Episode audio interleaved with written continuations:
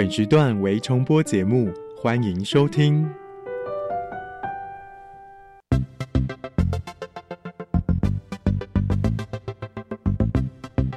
新科技大未来。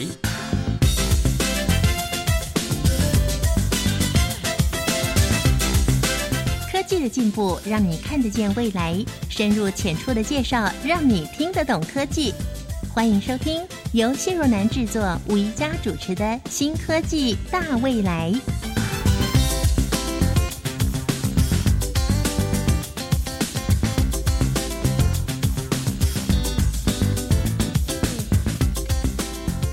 欢迎朋友们加入新科技的行列。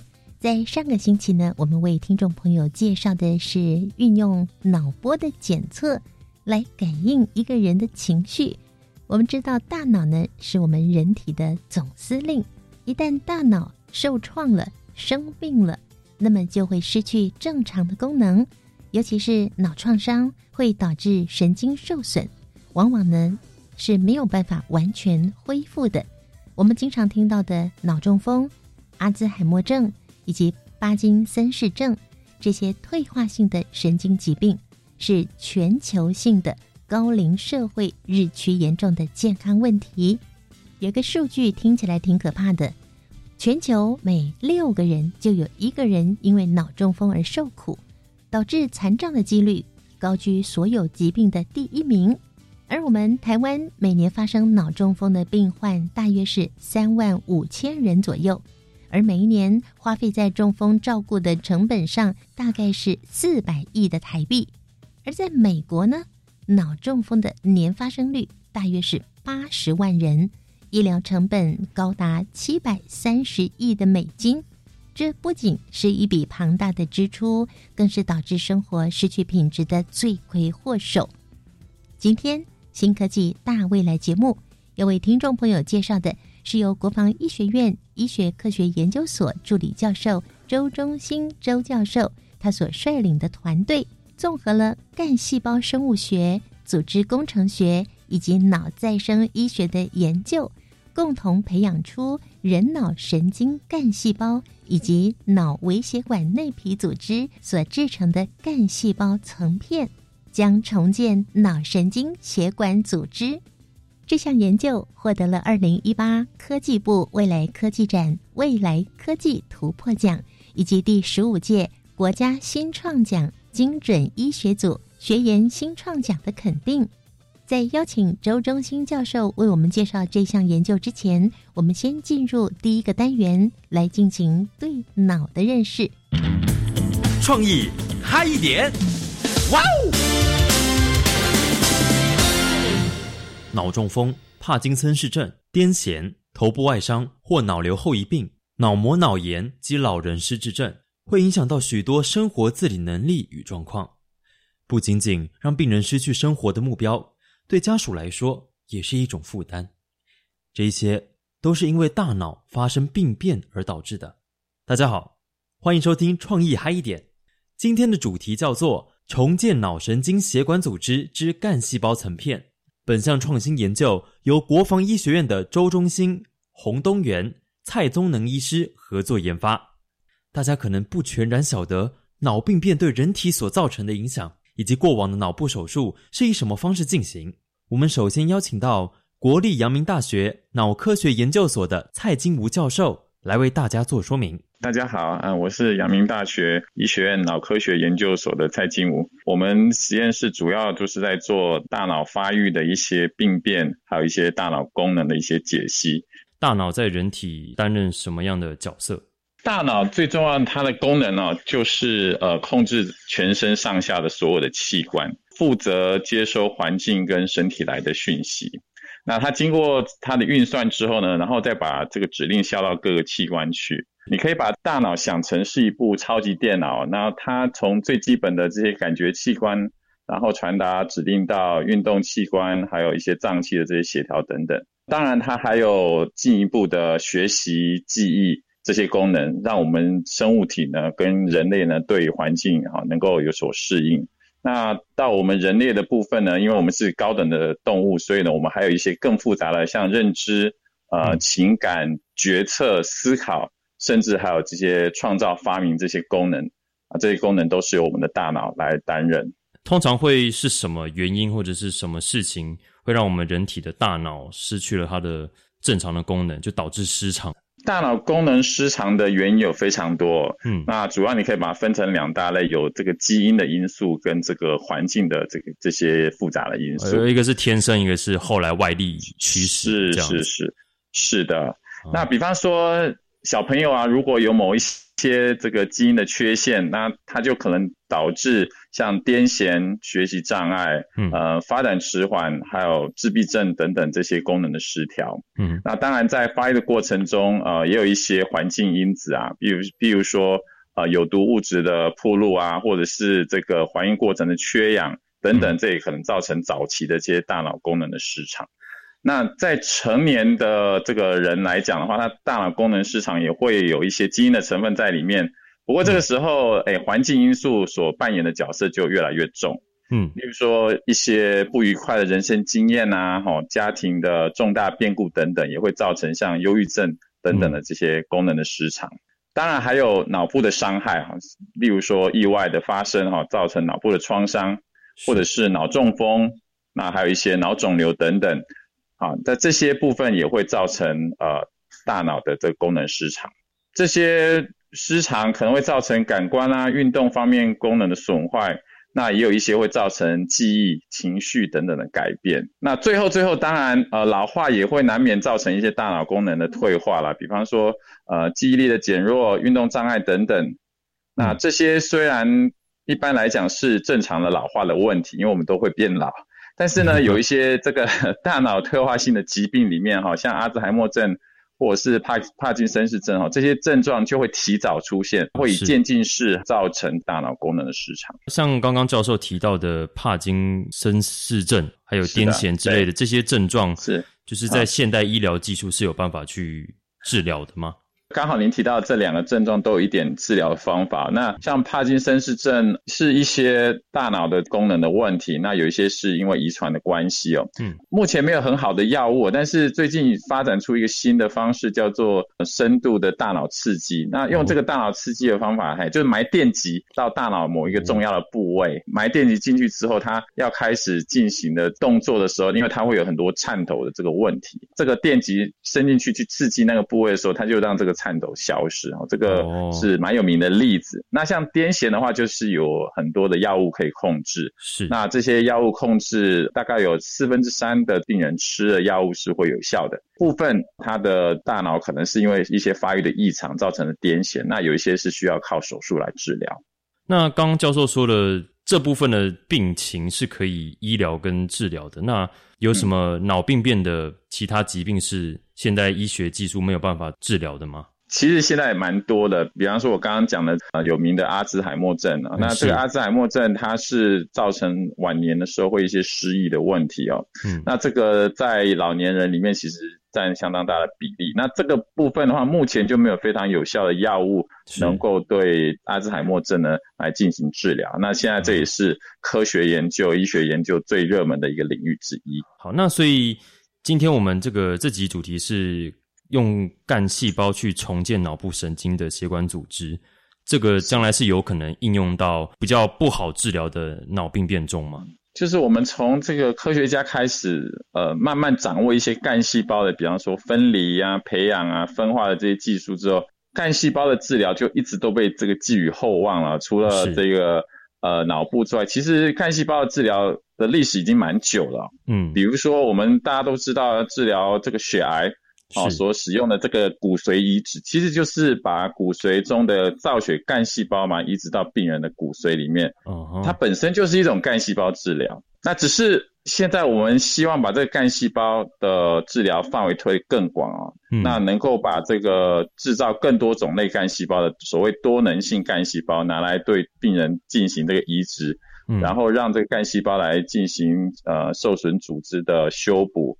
啊，甚至希望能够用干细胞长出器官，这样就是可以让这个我们的病人不用一直等待这个器官移植，他就可以在体外就长出一个器官，然后来进行移植。哦，那这个是我们的梦想。只是说哈，这样子的应用哈，在神经系统里面是相对来讲比较复杂的哈。嗯，那有几个原因，其中一个原因就是我们大脑里面的神经细胞储存了非常多的重要的资讯。那这些资讯不是说你补充了细胞就可以了，是。那这些资讯有很多是需要长久的发育哈，以及环境的适应跟学习来累积的。所以你只是放细胞进去，有时候。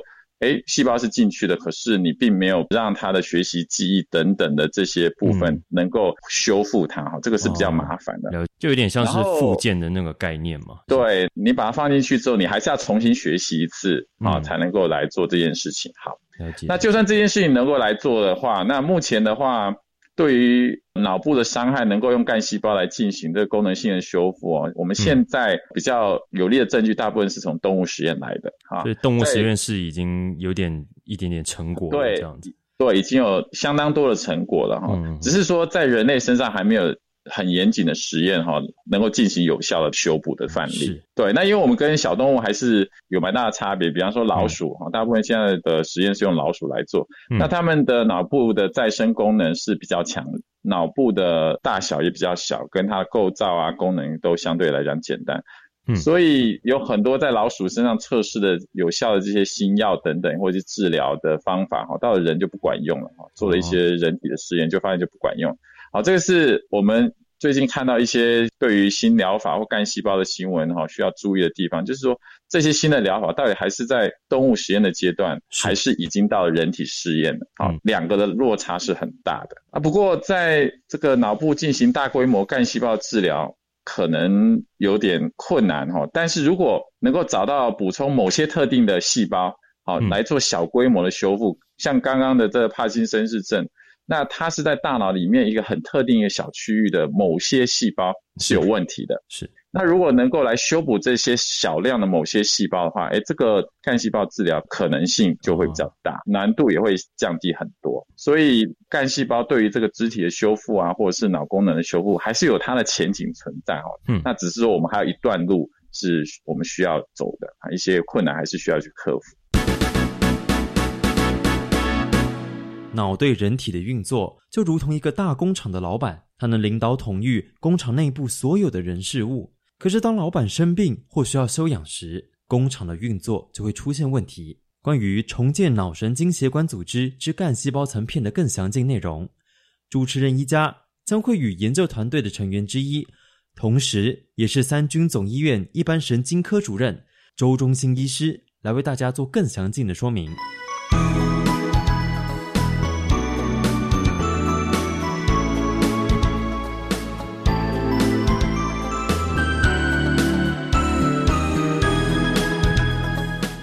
亲爱的朋友，今天新科技大未来节目呢，宜家特别邀请到了在一百零八年的未来科技展上所登场的这个“还我健康的脑，重建脑神经血管组织之干细胞层片”，这究竟是什么呢？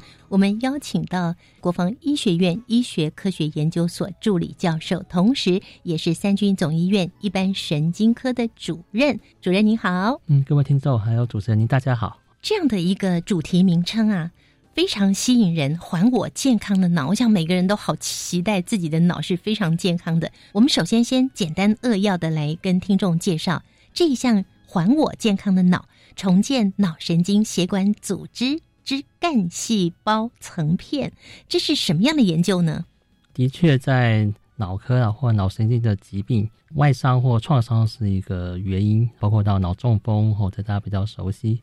哦，那我相信随着人口结构的变化，越来越多长辈们啊年纪大了，其实有些退化性的疾病哦，包括到我们知道有失智症啊、阿兹海默症啊，那神经退化疾病也，好比说帕金森氏症，刚刚说这些脑部的疾病都面临到脑细胞的损失哦，所以外伤哦可能包括手术切除啦，搞不车祸呀受损了，中风哎血流过不去了或出血。都造成到脑组织的失去哦，所以脑组织就缺少了这些神经元的细胞，所以神经功能退化啦，或是损失了。所以这项研究叫做“还我健康的脑”，其实是终其一生啊，我的一个目标。我希望将来还可以继续发展下去，也是向听众们、各位朋友的介绍，我们重建脑神经血管组织之干细胞层片。那我们是希望应用这先进的干细胞生物学原理。那我们结合呢组织工程学，探讨的不只是细胞，还包括到细胞和细胞之间的胞外基质。嗯那这样的结构有它的特殊性哦，特别是在脑部。呃，我相信在神经科学和包括在医学哦，那对于脑组织重建，特别是哺乳类的，如果那哺乳类的脑组织再生重建，其实还是有许多的困难要克服。嗯哼，哦，那我们着眼于脑再生医学，所以我们有一些些小小的进展，才有这机会向各位报告。等于是说，它是要重建脑神经血管的组织，但是呢，是要运用这所谓的干细胞层片，是这样吗？是的，因为刚刚你有提到说胞外基质结构，能不能深入的解释一下呢？是的，这个胞外基质哦，也是实验室里头才会诶特别去了解哦，否则在临床上，诶，我们大家知道大概都是细胞啊、细胞疗法。我举例哦，那胞外基质其实是细胞与细胞之间的一些分子结构啦，哦，或分子的种类。那就好比说，可能有胶原蛋白，哦，一些蛋白质，哦，那在细胞跟细胞之间，哦，那这样的一个机制结构，其实在组织的功能哦，包括到如何去重建、如何再生，有它的重要性。好比说美容的玻尿酸哦，其实这都是胞外基质哦。哦，我们常听玻尿酸呢，尤其是女性朋友 要美容养颜的都会用到哦，但是却不知道它是属于包外基质。的确，就是细胞跟细胞之间，但广义来说，包括血管啊、血流啊，哦，这些流动的成分也算是广义的包外基质，就是在细胞以外的。这可能非常的专业，因为我们以前的健康教育里面没有这个，我好像还没听过包外基质这四个字呢。细胞成片跟细胞怎么不同？简单的说，成片里面有细胞与细胞之间、细胞外的基质结构，嗯所以我们称它做细胞成片，而不再是可以流动啊，或是可以这个移动的细胞，因为它是在成片里面，所以有些结构、有些限制、有些特性、有些特殊的功能。是，现在要进入我们这个主题了，这个叫干细胞层片，这也是我第一次听到，相信也是听众朋友第一次听到，什么是干细胞层片呢？细胞层片跟细胞的不同，那特别这边应用到干细胞。我要干细胞研究，但前一个世纪然后也有些发现哦，有些进展，但真的就是这十年来有加速，然后或是格外的发达。包括我自己，然后我相信，诶，人类啦，或许多动物是多细胞的动物，多细胞的生物。那我们就知道说，有从胚胎，所以有个单一的细胞，它会分裂，嗯，所以从一个受精卵，通过分裂，通过分化，我、才会成为今天的我。哦，所以这样的一个细胞，但在基因研究是这么的发达，但其实我们知道，在胚胎发育以后，在成长的过程，还在有待 开发、有待研究的这种奥妙哈。那在修复也是，所以我说如何还我健康的脑？那我们要修复可能本来不是健康的，或者希望更健康的情况下，哦，那这样的一个干细胞的应用，它除了刚刚提到诶分裂之外，它还有一些分化的能力。嗯哼，所以相较一些已经分化或不再分化的细胞，干细胞还保留了分裂增生的同时，它也有能力分化成有特定功能的细胞。哦，所以这是干细胞的可贵。哦，所以我相信一二十年来干细胞的时代，哦，让我们可以应用这一类的细胞。所以，我们对于细胞生物学、对于干细胞生物学更了解，我们有更多的应用。那我们加上了细胞以外的这些胞外基质结构，所以有一个创新的发明，或是一个研究的发现，就在于应用细胞跟胞外基质成为一种成片的医材。它是做好是一片吗？的确哦，还是一层一层？因为这个名字叫成片医材嘛。是是非常的奥妙哦，所以我们还在不断的研究，但也有初步的一些发现跟发表。所以在传统的细胞培养，我相信有时候就是在一个培养皿，像一个盘子、一个碟子嗯，哦，所以我们看到，哎，细胞的一层或者是少数层，比较好去观察，比较好培养。嗯那在我体内，特别是脑部，可能是一个立体三 D 的结构。事实上，在体内或是我们要去重建一个功能性的组织，就不再是一个平面哦，所以可能是一个立体的。所以我们的成片其实在初期可能是单层的哦，嗯但我们透过细胞培养的技术，它会变多层。嗯，那这样子，我们的研究的经验告诉我们，这样的治疗或移植治疗的效果会更好。嗯哼，哦，所以不单是单层，而是多层的，嗯哼，而且是立体的。是立体的。嗯哼，但是它的面积、它的体积应该是小小的吧？因为如果要放在脑子里的话，嗯，像听众向主持人报告，我们的目标是要治疗脑部，所以我们是要到达脑部里面。嗯，哦，但我们目前的动物模式，哦，或是这细胞成片，在移植上的应用是在脑部的表面。嗯嗯，哦，所以在脑部的表面，我们做了细胞层片的移植。是，那这个表面是一个受损的，哦，所以在科技展啊，或我们目前许多的展览的机会，我们呈现是将脑部切掉了。所以脑的表面少了一块，我们铺上这个成片，那它会结合原来的脑部，嗯，长出新的组织。听起来好像科幻片呐、是的，这这 是一个蛮偶偶然的机会，因为过去我们就是诶，就是养细胞，养细胞。嗯哦，那细胞成片其实真的还是在研究，在发展。但回想起来，其实细胞成片就好比植皮啦，皮肤也是个成片的感觉。嗯，那我们知道皮肤植皮也不是单层细胞啊，也需要多层的，保护的更好。那如果到脑部，那我们这是一个创新。好、嗯那我们特别在台湾，在台北，我们的实验室也有这样的一个进展。所以这样的一个实验呢，其实是由国防医学院团队共同研发出来的，是您主导的。是的，刚刚有提到干细胞成片，能把干细胞再多说一些吗？我自己是神经内科医师啊，吼，所以对于脑部是非常有这个兴趣哦，但也知道有很多的挑战哦。那也基于刚刚说在干细胞时代哦，我们对于干细胞的了解哈，所以有不同的干细胞。嗯哦，那脑部的话，我自己的脑子怎么来的？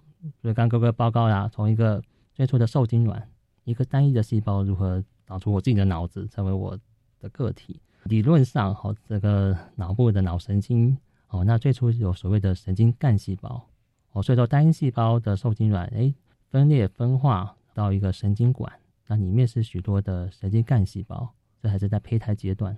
那这个神经干细胞就有这样的潜力啦，它可以分化成所谓的神经元，所以可以传导这些神经的讯息。哦，是有电流的，可以传导的。哦这是神经元。脑部里头神经组织除了神经细胞、神经元之外，还有一些胶细胞。哦，那也叫做星状细胞，所以它的形状就不是为了要传导，它是要支持神经元的长得像星。星一样吗。的确，哦，就是有这种放射状的。嗯星状细胞，所以这个神经干细胞它可以分化成神经元，可以分化成星状细胞，甚至还有寡树突细胞。哦，寡树突细胞就像是这个神经的突触，哦，嗯就是像电线外面这个包膜一样，有了这个包膜，神经传导的效率才足够。嗯哼哦，所以我们临床上有些病患去髓鞘，哦，在脑部里面，在四肢的神经如果没有这些正常的寡树突细胞或是许旺氏细胞，这样的传递就会有问题啦。所以嗯我要跟各位报告，我们希望一个是功能性的脑组织的重建，哦，所以这样子的神经干细胞它还有分化的能力，就可以提供不单是神经细胞，不单是神经元，还包括星状细胞，包括寡树的细胞这一类，都是我们正常脑部需要的细胞种类。嗯哼所以一个干细胞或一种干细胞，它可以分化，分化出各类都是我们需要的。嗯嗯那脑部里面除了神经元，除了神经细胞，更重要的像刚刚一开始提到脑中风嗯哦，所以这些神经元它需要营养哦，它需要代谢，怎么做到的？脑部里头有微血管哦，所以我们知道脑部里头哦，脑的这个器官在人体里头它代谢耗能是最高的，嗯哼这么样的高效率，事实上脑部的血流循环是非常重要。嗯哦，所以在当初，嗯、我自己在英国或美国，然后进行博士研究的时候，哦，有这样的一个机会，所以我可以采用神经干细胞的细胞株，哦，还有人脑的微血管内皮细胞株共同培养。嗯哦，在一个偶然的发现这个培养物，那我们做了一些更新和一些精进，在台湾，然后我们就可以把它培养成成片。哦，在最初的这些细胞的原理、干细胞的原理，我相信台湾也是不断的都是在国际的水准不断去学习交流。嗯哼，我相信听众朋友听到干细胞，可能是在前几年开始在国内风行的，要收集脐带血，的确，对这个比较有一点印象。没错，脐带血干细胞也是干细胞的一种。嗯，那这边的神经干细胞事实上是细胞株了。哦，嗯所以它已经是不断的培养，所以我们每一回做的研究的需要，事实上不需要再重新从动物或是人体取出来，嗯哼它已经是一个细胞株是哦，所以我们尽量减少一些我们当然道德方面啊，也是要遵守这些原则。一小段音乐过后呢，我们请周中心周主任呢来跟听众朋友继续分享，是在什么样情况之下要来做这项阅读原本是一件孤独的事，可是当我们讨论一起读过的书，这个过程就足以形成最美好的陪伴。我是林信杰，要跟大家分享的作品是石晓峰的《生命的福音》。教育电台 Channel Plus 频道推出“陪你读的书”主题策展，让文学里饱含能量的养分，成为现实生活中的喜悦微光。陈太太啊，您被检查出是潜伏结核的感染者，需要进一步接受治疗啊。护士小姐，什么是潜伏结核感染？会传染吗？别紧张，潜伏结核感染是指被结核菌感染，但还没发病，所以不会传染给别人啊。这样啊，潜伏期是最好的治疗时机，治愈率高达九成以上哦。啊，我会按时吃药，完成治疗。以上广告由卫生福利部疾病管制署提供。哎，我们去打球好吗？哪里有球场？全国运动场馆资讯网提供全国各地运动场馆的详细资讯，包括场馆名称、附属运动设施，还有交通资讯。太棒了！我们立刻上网搜寻哪里有适合的球场。找到了，现在就去打球喽！以上广告由教育部体育署提供。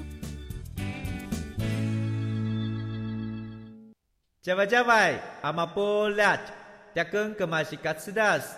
的加古拉布古列列，大家好，我是来自台东的胡代明，这里是教育电台。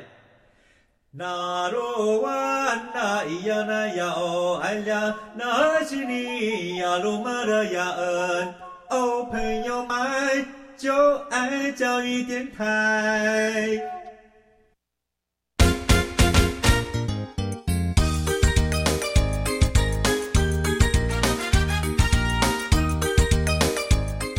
听众朋友，新科技大未来节目，今天为大家介绍的是“还我健康的脑，重建脑神经血管组织之干细胞层片”。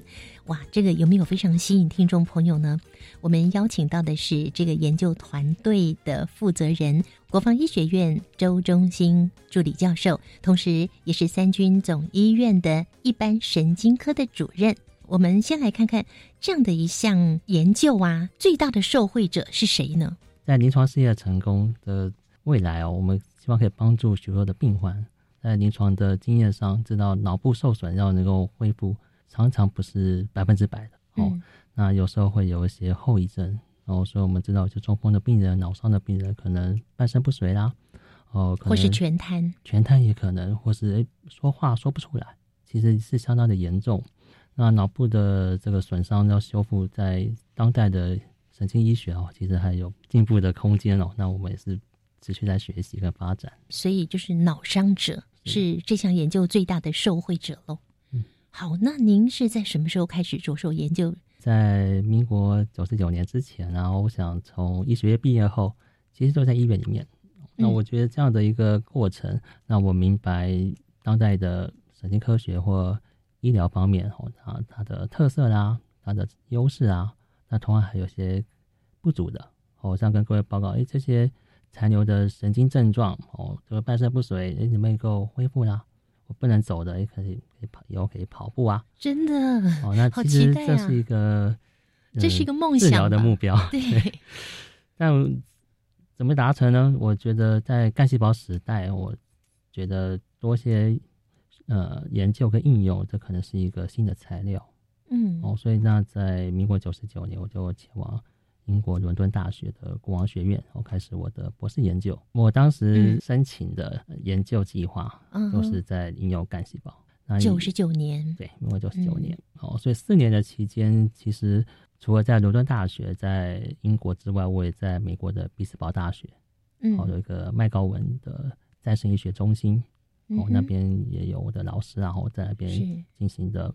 干细胞研究，哦，脑伤后如何重建？国际的一个计划，一共四年的时间，嗯，哦，所以和过去临床医师的角色不同，我重新在实验室里头很基本的，哦，开始学习。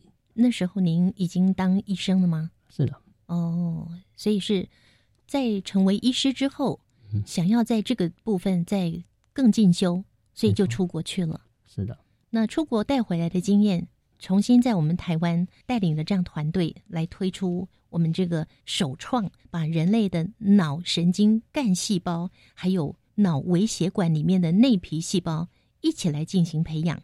这个听起来是非常非常专业的，而且好像难度很高哎。其实这个是蛮奇妙的哦，因为过去的临床医学吧，我的一些经验。那包括到神经胚胎学的学习，所以我一个想象呢，哦，就好比我啦，一个成人呐，或各位一个成年人，或包括学生，哦，那我们的体内能不能够再长出一个新的脑子？长出一个新的脑，我好需要哦，因为我很健忘。对，除了原先的脑子之外，所谓的新的脑子可能是什么情况呢？那我关心的或之前了解的，像胚胎发育学。就好比体内一个新的生命，我相信各位女性就有这样子的一一个可能，在新的生命指的是胚胎的开始哦。所以在成人脑部里头，为什么没办法让受损的脑部完全的修复？可能跟胚胎的时候这个脑部的发育的环境是不一样的哦。否则怀孕啊，就一个新的 baby，新的生命，其实就是一个新的脑子。嗯，对，哪怕在出生前可能就已经有记忆啦。嗯嗯，所以在体内是有可能一个新的脑子的出现，就好比是在子宫里。嗯，我要跟各位报，就是说，目前这是可能是一个想象，但我觉得这样的应用就在于我回顾在神经胚胎发育的时候，这个脑部的发育需要哪一些细胞的种类，哪一些条件，它应用到脑部修复的时候，我们提供什么样的条件？嗯，那有可能可以促进这个脑部的。修复哦，或是重建，或是再生。所以在这中间运用了哪些科技？嗯，所以在细胞培养，就像跟各位报告有细胞株的建立，那可能是在过去已经比较成熟了。那在细胞层片方面，嗯，这也是一个回台湾后我新的应用哦，就在于说一些也像胞外基质或一些呃化学结构物，在不同的温度，嗯，不同的环境下。它可能是本来是疏水性的，不喜欢水的，变亲水性，或者它的体积会胀大。哦，我要跟各位报告，都是在细胞培养本来是在培养皿的，嗯，但是应用这样的一个材质，在不同的温度下，这个细胞成片它都可以脱离原来的表面，嗯，那这样脱离的原来表面还保留了这个细胞成片的结构。那这样一个特殊的一个产品，我们也是有过去的 科学家、过去的学者已经开发出来，哦，它应用到我们哦专门的这个独家的哦培养的技术，结合这个成片，刚刚说温度不同，这个成片的性质不一样，我们就可以让成片作为移植的材料，嗯哼，所以这是一个突破，一个新的应用。所以回顾起来，我觉得科学的发现大概有。非常聪明、非常优秀的科学家，可能一个念头哦，就是可以跨越好多个时代。那像我自己，或者说我相信许多的科学家也是，就是一个一个突破点累积起来。嗯，那我们要去细心的观察，然后综合一些材料啦，或一些技术、一些方法，然后这可能就是一个突破的开始。嗯嗯，您刚刚有提到细胞株的培养。细胞株的培养怎么样才叫成功？嗯，当你的第一个细胞株培养成功的时候是什么时候？是，这真的是个重要的问题。因为回顾起来，九九年我到英国的时候，第一次在细胞培养室也是有呃学长姐啊教我啊怎么样培养这样的干细胞。而这个细胞株的建立有它的特殊性，就在于细胞的培养有培养。的液体，哦，培养液里面有特殊的成分，来决定这个细胞是不断的分裂，还是开始进行分化。哦，所以在过去的研究，在基因的改造上有这样的建立，所以细胞就可以被控制啦，是要不断的分裂或者要分化。那这样子让这个干细胞株它的特性可以不断的一代一代传下去。嗯。如果它整个分化，它就没办法回到原来干细胞的特性。嗯而这样的一个干细胞株，在英国当时的建立的目标就是可以控制它是要分裂还是要分化。嗯而那是民国九十九年，那是第一年他们采用这个细胞株开始临床试验，注射入人脑这个慢性缺血性脑中风，一样是六个月之后，急性中风后六个月的人脑，所以他们将这个细胞株注射到人脑里面，开始这个临床试验。嗯，哦，现在回顾起来已经将近是十年前。那注射进去之后，结果是什么呢？的确，这就 是当时我的学习啊。哦，所以嗯见到他们这几年不断的发表，就是陆续陆续观察着病人越长的时间，有部分的病人他本来中风的症状是有获得改善的。嗯，哦，所以有刚刚提到了，可能手脚瘫痪的，哎，慢慢可以抬起来了。哦，所以有这样的这个治疗。嗯所以我们从民国九九年在英国开始，哦，后来他们就扩展到包括美国，哦，嗯虽然是英国、美国一个跨国或跨州的临床试验。那目前嗯在美国，他们在收案。是，所以那将来或许会到亚洲来，再到台湾。而这个目标，我相信还是基于我们临床医师的一个目标，可以帮助许多的脑伤的病患。嗯哼，在我们台湾，您不是已经开始了吗？嗯，所以算是开始了吧在实验室，我们有嗯新的突破是细胞成片。嗯那这部分是我们独家或独步全球。嗯哼那像主持人刚刚提醒的，的确在细胞疗法，哦，像在英国那十年前，在台湾过去也有啊。哦，就在我们三军总医院，哦，大约二十年前，二十多嗯年前，也有这个胎脑组织的移植，哦，去治疗帕金森氏症的病患。是胎脑组织又是什么呢？嗯，所以我都会听到那个我完全不懂的。这很重要，嗯就是想想在干细胞成熟的这一二十年之前，就已经有一个概念，是不是可以用比较原始的哦，还在发育的胎儿哦，现在是细胞是干细胞时代，而当时是一个脑部的组织，那我们植入了哦，去补充我们成人这些巴金森氏病患脑部里头缺少的部分。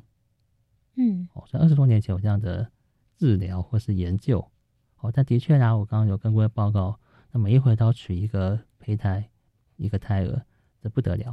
所以对呀在道德的因素下，嗯，现在不需要去面对这样子的一个道德难题，嗯。又有干细胞时代了，嗯所以它是一个干细胞株，嗯。所以不用再去找胎脑了，因为哦，过去的科学家已经完成了是，这个细胞株的建立，嗯哼，呃所以就比较没有道德的疑虑。嗯哼哼，所以这边又回顾到了这个细胞疗法，和包括到这个胎脑的这个移植，在过去是有的。嗯哼，对，那现在比较成熟，所以我们我想去年呢，有些新闻的报道，这个细胞疗法哦，所以许多的细胞研究让我们觉得比较没有道德疑虑，哦，比较嗯安心的、哦，知道有更好的疗效。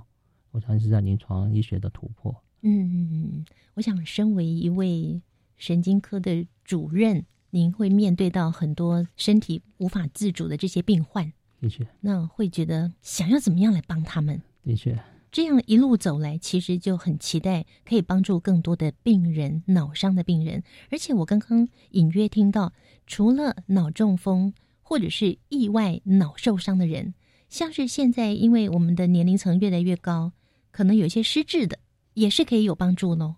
的确，就是在研究的阶段哦，那嗯我们希望有找出适合的细胞哦，适合的治疗方式。嗯哼，哦，否则失智症其实它的原因还很多种哦。嗯那我刚刚举例了，是阿兹海默症哦，这是其中之一。嗯那许多的病因还不明，嗯，所以在细胞疗法在失智症上的应用，可能还有更长的时间的研究嗯才会有突破。是那跟各位报告，哎，去年这个呃特管法哦，对于细胞疗法的规范里面是针对缺血性的慢性这个脑中风，嗯哦，所以对中风的病患在台湾呢、过去也有临床试验，那也参考了国际的临床试验，嗯哦，所以我们希望将来有越来越多的病患，特别是慢性缺血性脑中风的病人，哦，将接受到细胞疗法，而希望他中风的症状可以改善。是，我想目前在国内哦，脑中风的病人他的受伤程度不一，哈，有轻度、中度跟重度。那重度就是真的全瘫了。那可是要如何可以重新站起来？我觉得这个过去大家觉得就是不可能了，它就是不可能了。但现在，哎，燃起了大家的希望。不过还是提醒大家，好好照顾自己是很重要的。我想这也是周主任想要提醒大家的。我们等一下呢，在一小段音乐过后，还要继续来谈一谈，有什么证据可以告诉我们说，这个的确是可以重建我们大脑神经血管组织呢？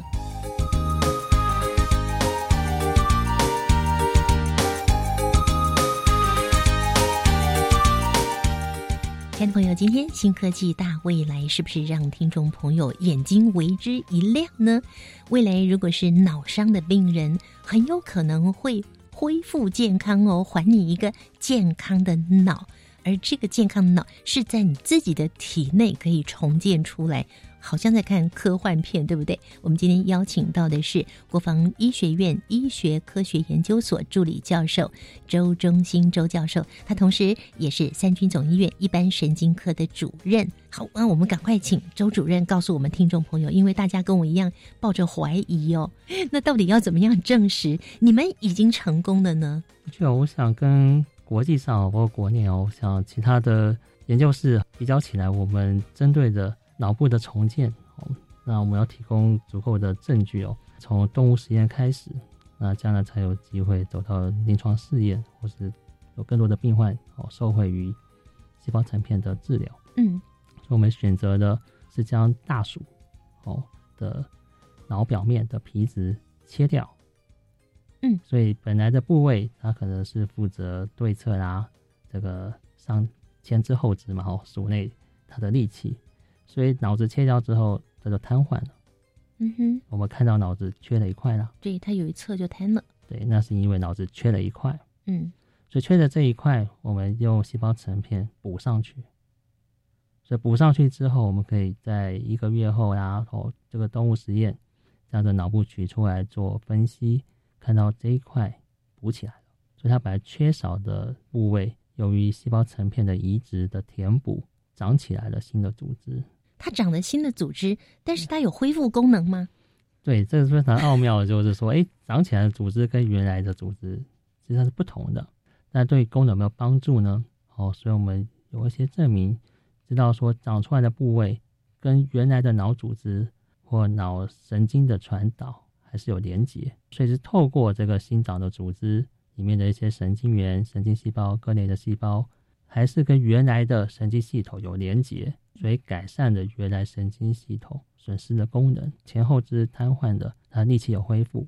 我的缺一个脑子，就像我的病患一样，可能终其一生都是半身不遂。哦，但我们把他的脑子补起来了，也见到了他的的力气有进步，所以我们就推论啊，这样的一个细胞成片移植脑部，哦，是可以促进大鼠哦脑部切掉受损之后损失的功能。你说有进步？那个有进步是说它恢复到原来的功能，还是说一半，还是多少？目前就是不单是一个月啦，我们现在的研究室就还在进行着动物实验，就希望可以更长期看它有没有进步到百分之百。或者目前的话，大概我觉得在七成或八成。哇，七成跟八成已经很多了耶！但是我很想知道说，当你把这个干细胞层片放到大鼠的脑子上的时候。一放上去，到它长到它的手可以动的百分之七十的时候，那要多久啊？我目前是四个星期。哦，这么快呀？四个星期，对。当然，鼠类的或大鼠，它的生命期不像人类那么长。嗯。那我们的确觉得这四周和对照组哦，就是只有切脑和没有接受细胞移植的，嗯，比较起来是明显有进步的。那当然了，我们听起来就觉得好兴奋哦。那试想，如果是人脑呢？它的时间是不是会再拉长一点呢？的确哦，那特别针对我的病患，我希望将来的临床试验，我们也是要配合一些神经复检。嗯，哦，就是我相信到现在，就算没有接受细胞层片或细胞疗法的这个病患啊，没有这样的机会，那通过复健还是有些效果。那我们的推测也是，有新的这个神经组织，让它能够发挥功能。不断去学习，不断去刺激，是，那就属于神经复健的阶段。你是说物理治疗啦，或者是包括语言治疗，包括物理治疗，要看中风的症状，那我们透过一些学习啦、部件，所以这边的研究也是在于，新生的这个脑组织是不是透过适度的学习附件，让它发挥到更好的效果。所以如果没有这个干细胞层片，目前已经中风的病人，建议还是继续做复健，没错，对不对？而且要很努力的去做复健。的确，因为你自己做复健也会帮助你的脑神经做连接，是的，是这个意思喽。是的，所以神经复健是相当的专业，这也是我在学习或有合作的医师啊，那一起来帮助我们的病患。嗯哼，那让我过去在脑中风学会服务啊，或现在也是会员，不断在学习。嗯，就在于中风手中还在预防。嗯哼，哦，所以脑伤怎么样都叫预防，真的遇到了，真的发生了哦。现在细胞疗法或成片是一个机会，那过去的比较明白的，还是要透过神经复健。来帮助这些病人，所以如果用了干细胞成片，再辅以神经复健的话，效果就更好了。对，这是我们的目标。嗯，因为目前动物实验有一些初步的发现。嗯，那动物实验的这个确实哦，或是进步哦，我们才能够保证接下来的临床试验的成功。嗯哼，那我很想了解，就是放在那个大鼠的脑部的那个干细胞层片，它的面积有多小？如果放在人的脑子里面的话，应该要再大一点嘛？哈，我就非常佩服他这干细胞的研究。然后在这个时代，其实透过干细胞的培养，其实就看需要多少的面积，我们可以准备。嗯，所以比如说大鼠，我们现在大概就是两个平方公分，两个平方公分就四平方公分，整片把它贴上去脑部吗？对，就贴上去脑部。所以本来的缺口，我们把它贴上去。嗯，对。那一开始跟各位报告的细胞层，包括一些温度的调整。哦，事实上还有一些手术移植的一些技术跟技巧。嗯嗯嗯，是当然啦。那有什么样的风险吗？嗯，所以这个风险，我相信在过去的研究，包括国际上哦这种细胞疗法，当脑部有一些细胞进入，然后是之前的药物也是啊，可能脑部会有些不稳定。那我们担心或要预防的就是包括到癫痫的发生。哦，脑波如果哎有新的细胞。在复原的过程，或是在不稳定的阶段，可能有不稳定的脑波产生的癫痫。癫痫，对，就是可能会手脚抽搐，可能会突然间失神，嗯，那手脚抽搐也会有些风险。那我们在过去的脑伤的病人，有一定的比例啦，会有癫痫的后遗症。嗯哼，但我们以为很多癫痫是从小开始的，有些是体质的、遗传的。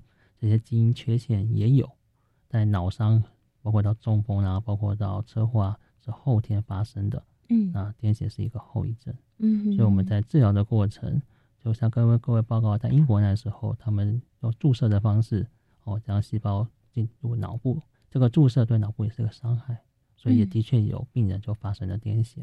过去传统的方式用注射进入脑部，有可能伤害会造成这样的伤害。的确，对，但是这个干细胞层片它是整片敷上去，对，所以我们减少了注射这个针孔啦，或者这个针刺入的伤害。嗯哼，所以我们也在比较，是不是可以减少癫痫这种后遗症的发生？是，所以它是跟一些其他技术上的比较，它有这样的一个优势。没错，去年我们的特管法哦放宽的细胞疗法，嗯，我相信到目前很多的经验是透过血管注射。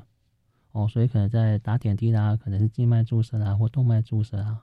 但是在脑部里面，这些血流哦，要到神经组织，会有一个血脑屏障哦。所以脑部或神经组织是这么的重要而可贵。所以这个保护的屏障，这样的一个血脑屏障里面有包括到内皮细胞哦，包括心窗细胞这些保护起来了。哦，所以血流里面的细胞不见得可以穿透这个屏障。到达神经组织，这是我们每个人的人脑都有的，叫血脑屏障。血脑屏障，嗯，所以就是在血液和跟脑神经组织里中间内皮细胞保护了脑神经组织，所以血液里面我们有些毒素啊，有些药物啊，嗯，可能进不去。是哦，包括到可能我们有菌血症，血液里面有细菌啊，有病毒啊。不见得可以进到脑部，就在于这个血脑屏障的保护。嗯哼，所以当我们注射细胞，能不能到达脑神经组织，还必须通过这个血脑屏障。是，而这通过的比例在正常情况下是非常低的。嗯哼，哦，这么有限，所以我们也是希望说，细胞疗法在有限的这个通过脑屏障也有它的效果。嗯，那我们的细胞成片不需要，不是经由这个血液循环，而是透过一个手术或表面的移植，就避开了这个问题了。嗯哼，因为我们不是透过血流，不是透过血管进入脑部，我们直接透过脑的表面。是，所以就会变成，如果是一个脑伤的病人，我们会把脑颅骨打开，将细胞层面铺上去。嗯哼，对，这是目前的动物实验的方式。那事实上也是有病患是必须接受这样的手术啊。他的目的不是为了要细胞成片的移植，嗯哦，好比说可能他有脑出血啦，嗯所以他可能颅骨打开来是要救命的，嗯，哦，所以这个手术在外科、神经外科事实上是很纯熟。嗯哼，那将来的临床试验，我们提供这样的一个细胞成片，哦，有新的疗效，哦，这是我们临床试验的目标。嗯哼。那么这项研究到目前为止是还没有运用在人的身上的。对，所以我们自己的这个发明啊或突破是干细胞成片，那目前是叫动物模式。那我可以报告，全球都还没有病患接受这个细胞成片移植脑部，这是独步的独步的细胞成片的治疗的模式，国际上也还没有临床试验。所以我们是一个很新的突破，嗯，那也希望在台湾呢或将来有机会再进行。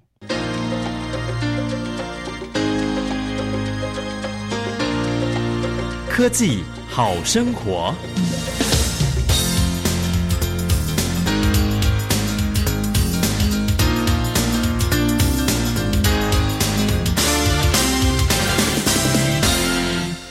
当然，这是在干细胞生物学的研究哦，那包括到医材啦，或包括到呃组织工程学，那我们的治疗的标的或目标是在于脑伤哦，所以在神经科学或医学将是一个重要的突破。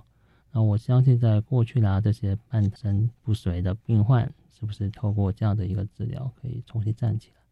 我们不能够说话的，所以他可以再表达的更清楚。那这是我。从医哈，或是诶到实验室里头进行研究，最重要或长远的目标。现在还是在动物的实验阶段。对，目前是动物实验。那有计划什么时候要进入人体试验吗？对，所以我们要提供更多的动物实验的效果。那我相信在三年内我们可以走到临床的实验。三年内，细胞成片，我相信在国际上呢，包括到日本啊或美国，有些在其他的器官，好比心脏。哦，包括到关节，哦，包括到食道，事实上有一些临床试验的进行。嗯，等到其他的器官组织比较成熟，但脑部的细胞成片的移植的治疗将会更放心的进行，也会有更好的效果。就还需要一些时间，所以我们看看其他的器官。哦，等到心脏都可以改善了，脑部能够再生，能够重建就不远了。希望有好的这个动物实验的基础。好，在在将来的临床试验更成功，就可以帮助更多的病患。预计三年内可以进行人体试验，这项技术未来可以帮助更多脑受伤的病人。今天非常谢谢周中心周主任，谢谢。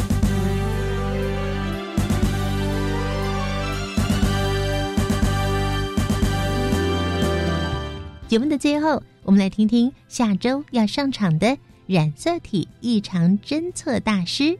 染色体异常侦测大师基本上是去分析生物晶片产生出来的资料。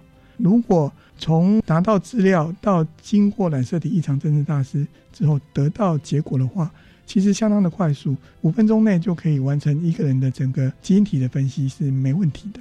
那所以其实花时间的可能不在于染色体异常侦测大师的部分，而是在前置的部分，我们必须要从人的血液甚至唾液。